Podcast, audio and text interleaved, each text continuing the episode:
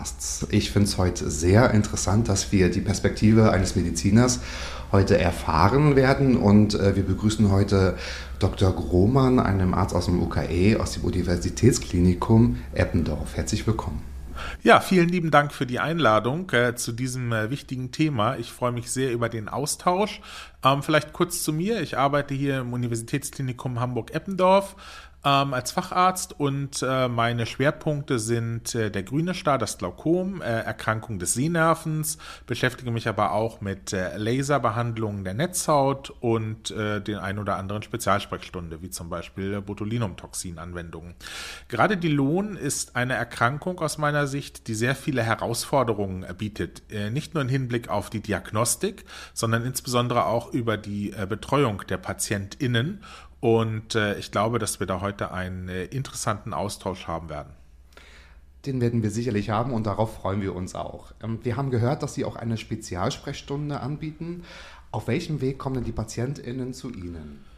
Als große Universitätsklinik arbeiten wir in der Regel auf Zuweisung. Das bedeutet, dass äh, die Patientinnen zunächst in einer Praxis äh, vorstellig waren mit zum Beispiel einer Sehstörung, Verschlechterung des Sehens äh, oder anderen Beschwerden oder auch Zufallsbefunden und dann zu uns in die allgemeine Poliklinik zugewiesen werden oder aber direkt in eine Spezialsprechstunde, wenn zum Beispiel ähm, der Verdacht besteht, dass eine Lohn vorliegen könnte.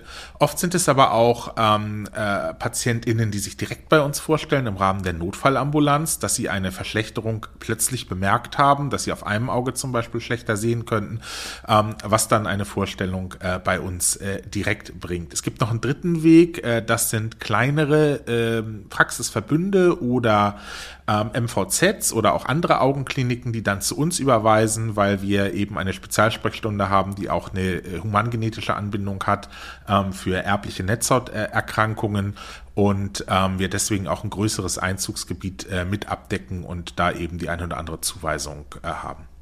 Mhm. Können Sie ungefähr sagen, wie viele Lohnpatientinnen Sie schon gesehen haben?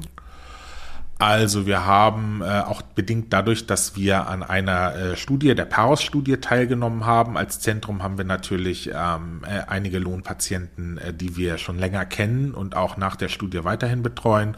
Ähm, Im Prinzip sind es im Moment 20 bis 25, äh, die wir regelmäßig weiter betreuen. Mhm. Nun haben Sie gerade sehr nachvollziehbar beschrieben, wie die Patientinnen zu Ihnen kommen. Wie kann man sich so ein Erstgespräch vorstellen, was Sie führen und auch Ihre Kolleginnen natürlich? Ich sage immer, ähm, die Anamnese, also das ärztliche Gespräch mit dem Erfragen, ist die Basis aller ärztlicher Kunst. Das bedeutet, dass man zunächst die äh, bisherigen Befunde sichtet, die die PatientInnen aus der Praxis mitgebracht haben.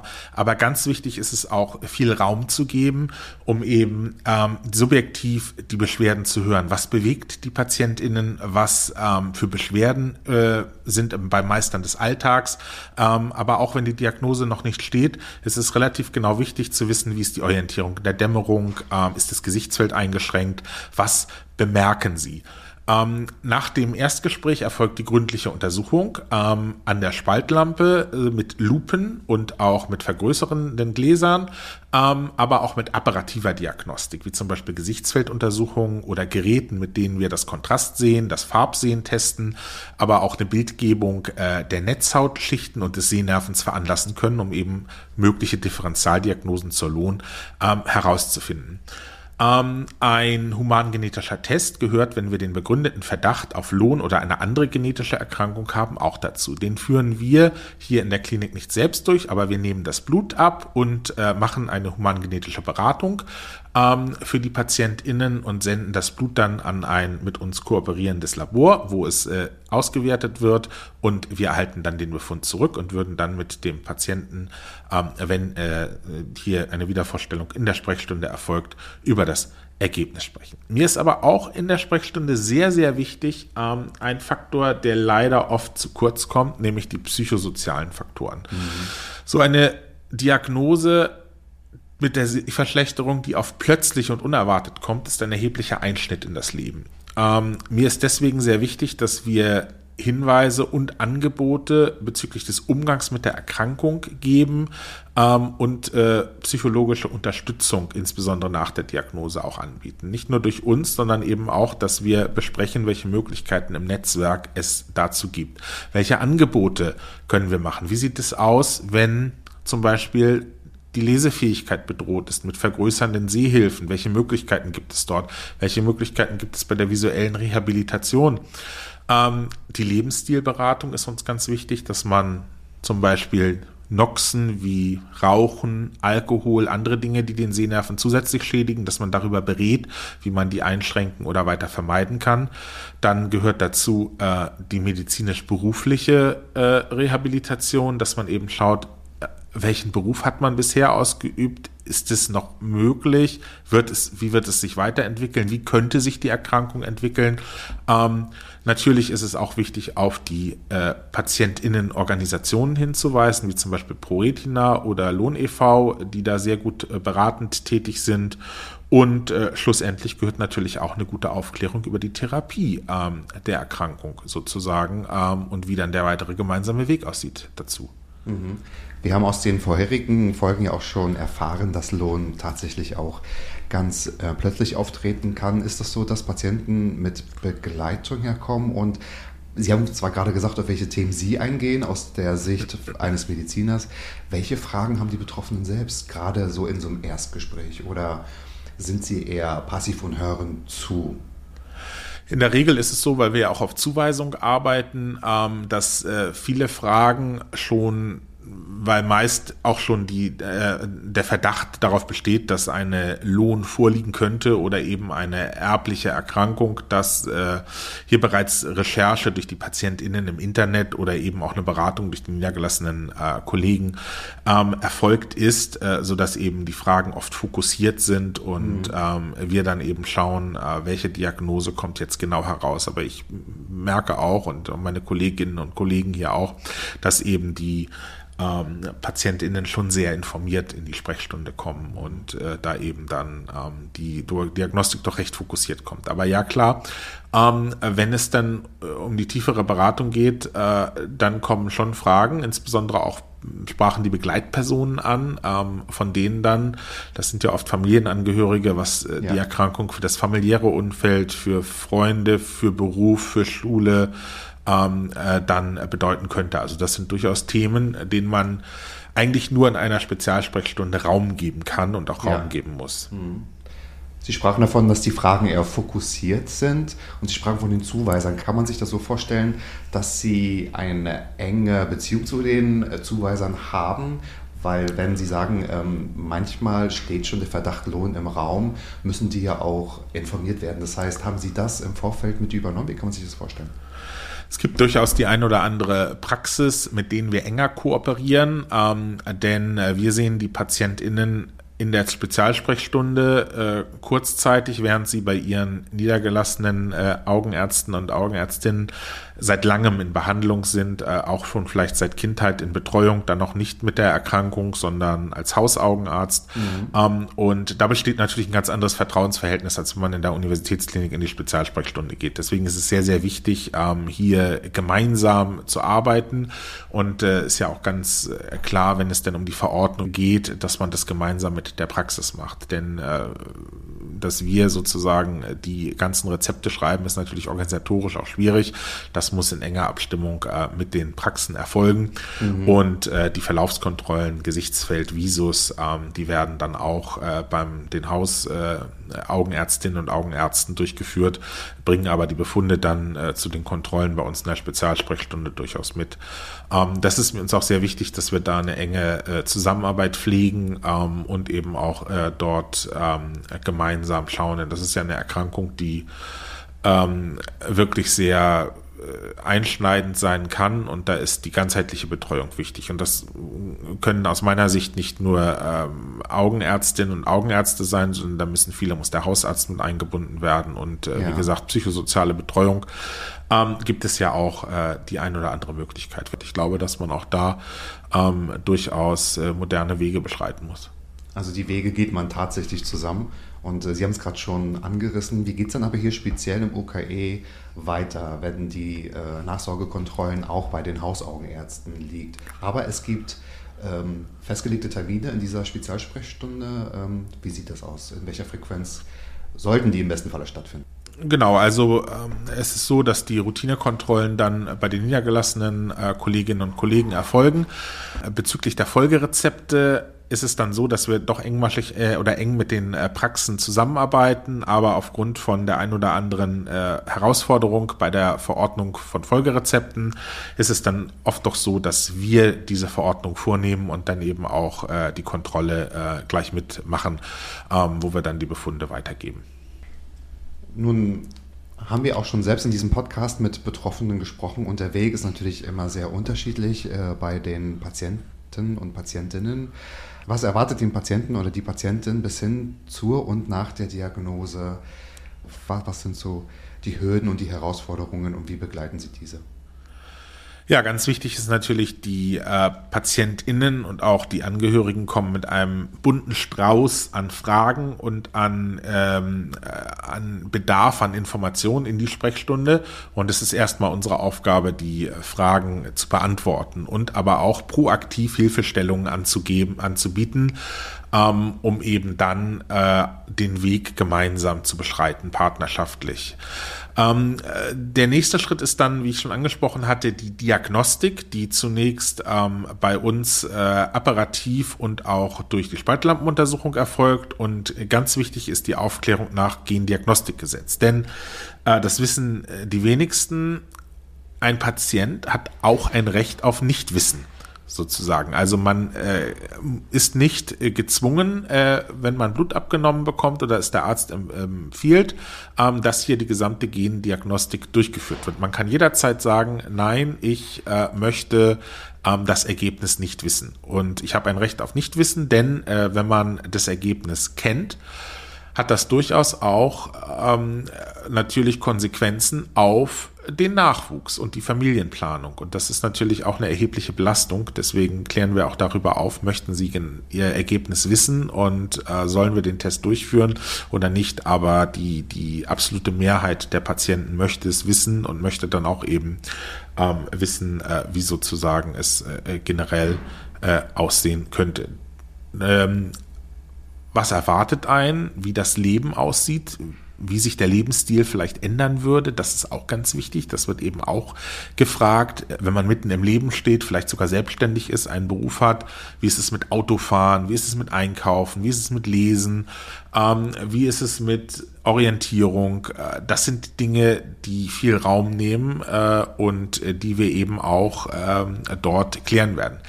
Wenn dann eine Diagnose steht, äh, dann ist es natürlich wichtig, auch die Konsequenzen äh, für äh, die PatientInnen detailliert zu besprechen. Denn ähm, so die Mitochondriopathien, wie zum Beispiel die Lohn, können nicht nur das Auge betreffen, sondern eben auch andere Organsysteme, wie das Reizleitungssystem im Herzen. Mhm. Deswegen sind auch äh, durchaus andere äh, Fachdisziplinen gefragt und da muss man natürlich dann gemeinsam äh, darüber sprechen und irgendjemand muss den Hut aufhaben, muss das eben koordinieren und muss die PatientInnen an die Hand nehmen und sagen, Mensch, du musst zum Kardiologen gehen und äh, der Hausarzt muss Bescheid wissen und dass man da eben das so ein bisschen interdisziplinär macht. Das geht ähm, bei Patienten, die zum Beispiel Marfan-Syndrom haben, relativ gut. Da gibt es schon etablierte große Spezialsprechstunden, weil es eben auch eine sehr eine relativ häufigere Erkrankung ist.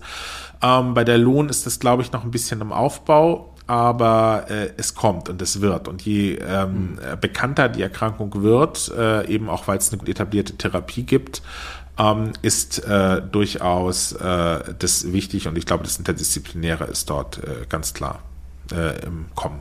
Mhm. Es hört sich wirklich nach einer sehr komplexen Begleitung auch an der Patienten. Würden Sie sagen, dass Sie eine besondere Beziehung zu Ihren PatientInnen haben?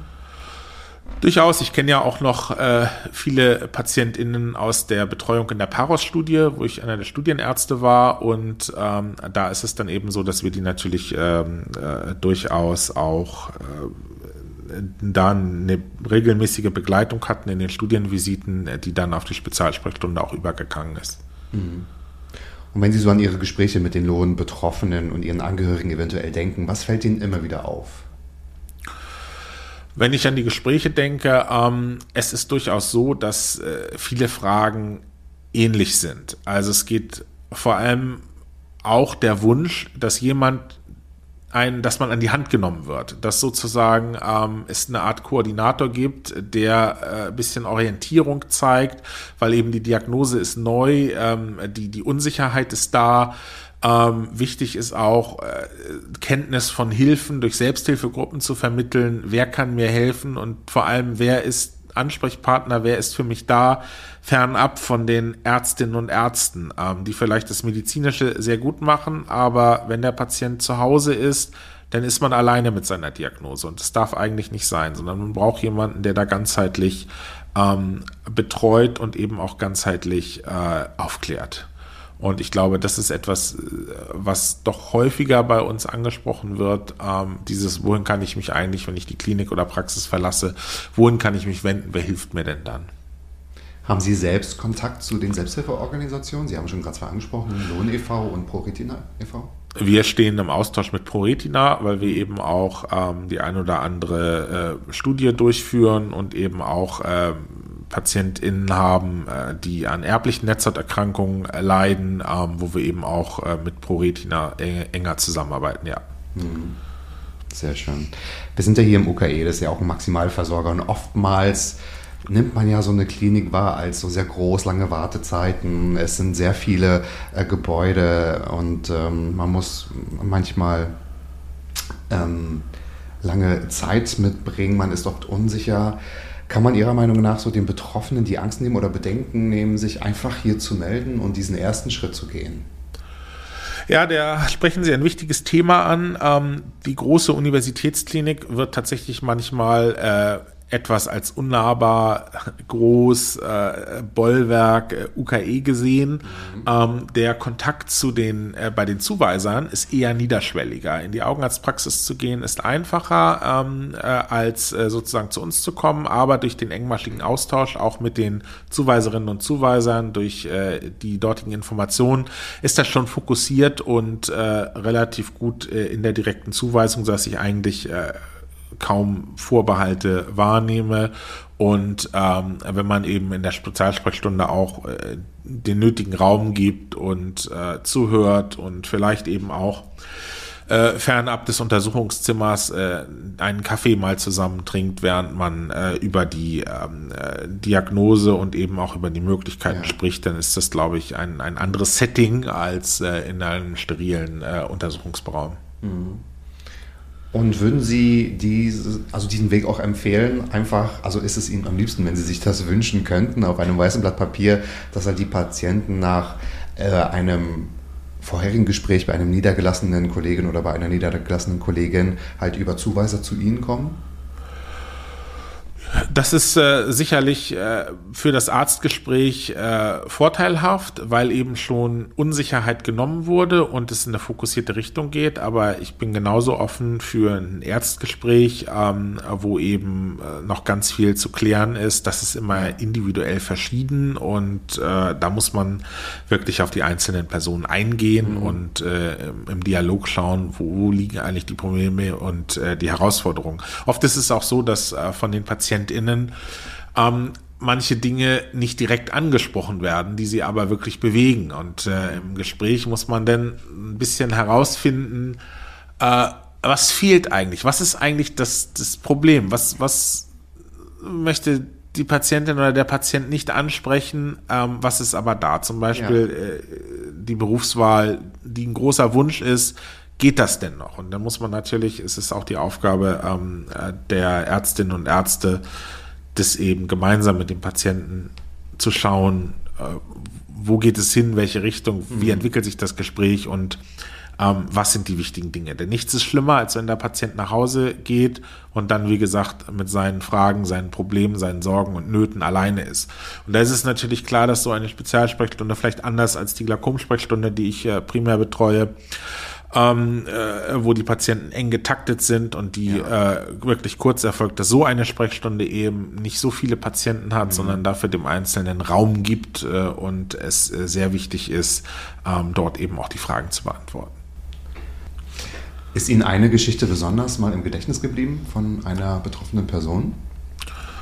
Also mich macht immer sehr äh, betroffen, wenn es um, wenn ich merke sozusagen, dass Dinge, die Gesunde vielleicht als alltäglich äh, beschreiben würden oder wo man nicht viel drüber nachdenkt, wie dass man morgens ins Auto steigt und vielleicht zur Arbeit fährt oder dass man äh, beim Einkaufen, wenn man die Zutatenliste angucken möchte, äh, dort im Kleingedruckten schaut äh, oder eben, dass man sich abends einen, einen Film beim Fernseher anmacht, ähm, dass eben solche Dinge hinterfragt werden und dass mhm. eben äh, ich mitbekomme, dass das für die Patientinnen und Patienten teilweise herausfordernd ist. Ähm, und das macht mich schon sehr betroffen, weil man dann eben darüber nachdenkt, ähm, was für ein Schatz eigentlich das Seesystem ist und dass es unser wichtigster Fernsehen ist und dass wir den eigentlich im täglichen Leben viel zu wenig wertschätzen. Das muss man ganz klar sagen. Der ja. wird viel zu wenig wertgeschätzt und auch die Augengesundheit. Man könnte so viel an ähm, äh, Vorsorgeuntersuchungen. Ähm, äh, durchaus äh, gibt es da äh, viel, was eben getan werden könnte. Ähm, aber das ist einfach, äh, es wird, es ist da und es funktioniert und man merkt es eben erst, wie wichtig es ist, wenn es nicht mehr funktioniert. Und das ist etwas, was ähm, mich dann immer wieder betroffen macht und auch zum Nachdenken ähm, äh, bringt, äh, wenn ich eben sehe, gerade bei Lohnpatienten sind ja doch eher jünger, ähm, mhm.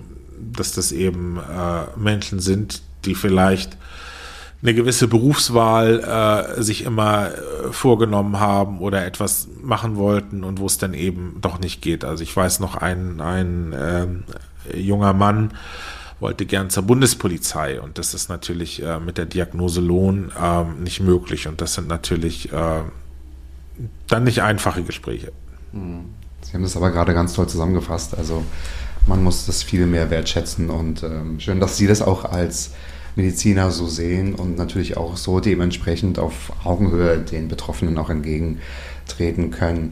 Jetzt sprechen wir ja über Lohn, also eine sehr seltene Augenerkrankung oder eine seltene Erkrankung. Wie kann man sich dann so die Vernetzung deutschlandweit, europaweit äh, vorstellen? Gibt es so ein, ein Netzwerk, dass man sich über solche seltenen Erkrankungen oder speziell zu Lohn auch international austauscht? Bezüglich Lohn ähm, haben wir ja, wie gesagt, an der Paros-Studie äh, teilgenommen und ähm, äh, da eben auch Kontakt zu anderen Studienzentren gehabt und dann natürlich ein, ein, gewisses Netzwerk, dass wir auch, wenn wir mal eine Anfrage bekommen von PatientInnen, die nicht in der Nähe wohnen, durchaus wissen, ähm, an wen man verweisen könnte, äh, wenn eben eine wohnortnahe Betreuung äh, gewünscht ist. Und ansonsten gibt es natürlich in Deutschland, wie zum Beispiel in München, renommierte Zentren, die sich äh, besonders auch mit in der Forschung mit dieser Erkrankung weiter auseinandersetzen, ähm, wo wir dann auch ähm, äh, da ehrlich sind und sagen, Mensch, ähm, der eine oder andere hat vielleicht noch eine etwas größere Expertise als wir und eben dann äh, dort ähm, äh, bei besonderem Wunsch auch gerne äh, dahin verweisen. Mhm. Ähm, nichtsdestotrotz ist, glaube ich, die äh, Versorgung in der Breite gesichert ähm, und auch auf sehr, sehr gutem und sehr, sehr hohem Niveau. Und das ist etwas, was, äh, glaube ich, sehr wichtig ist. Mal eine ganz persönliche Frage an Sie selbst. Was würden Sie sich manchmal von den PatientInnen wünschen, wenn Sie vor Ihnen sitzen? Ich würde mir äh, wünschen, dass etwas mehr Offenheit in Bezug auf die Sorgen besteht, dass wir uns nicht nur um die medizinischen Dinge drehen, äh, wie es vielleicht in der Spezialsprechstunde der Fall ist, sondern dass wir auch den nichtmedizinischen Dingen, sei es äh, praktische Dinge im Alltag, wie kann ich meinen Alltag besser strukturieren, was kann mir helfen, um kleine Dinge lesen zu können, was kann mir helfen, wenn ich ähm, wenn die Lesefähigkeit bedroht ist, was kann mir helfen, wenn die Orientierung bedroht ist, ähm, wenn ich manche Dinge nicht mehr sehen kann, ähm, dass eben die Dinge vielleicht noch offener angesprochen werden und äh, dass da, äh, dass man eben schaut, was bewegt mich. Dann äh, das Interesse Angebote außerhalb der ärztlichen Versorgung anzunehmen, wie zum Beispiel Selbsthilfeangebote, aber auch ähm, äh, Entspannungstherapien. Ähm, das ist, glaube ich, etwas, was auch gut helfen kann, ergänzend. Also, dass man so ein bisschen den Fokus klar aufs Medizinische legt, aber mhm. ähm, eben auch schaut links und rechts, äh, was für Hilfsangebote und Möglichkeiten gibt es noch. Und äh, da ist es, glaube ich, auch ganz wichtig, dass vielleicht von Seiten der Kostenträger, also Krankenversicherung, Krankenkassen im Gesundheitssystem, vielleicht diesen Angeboten noch etwas mehr Wertschätzung äh, entgegengebracht wird ja. und dass eben auch Verständnis dafür ist, dass manche Erkrankungen etwas länger äh, dauern in der Behandlung und eben auch in den Sprechstunden Eintaktungen als andere. Mhm. Auch noch ganz direkt hinzu ähm, oder noch ganz anders gefragt, gibt es auch vielleicht noch Wünsche an Ihre Kolleginnen?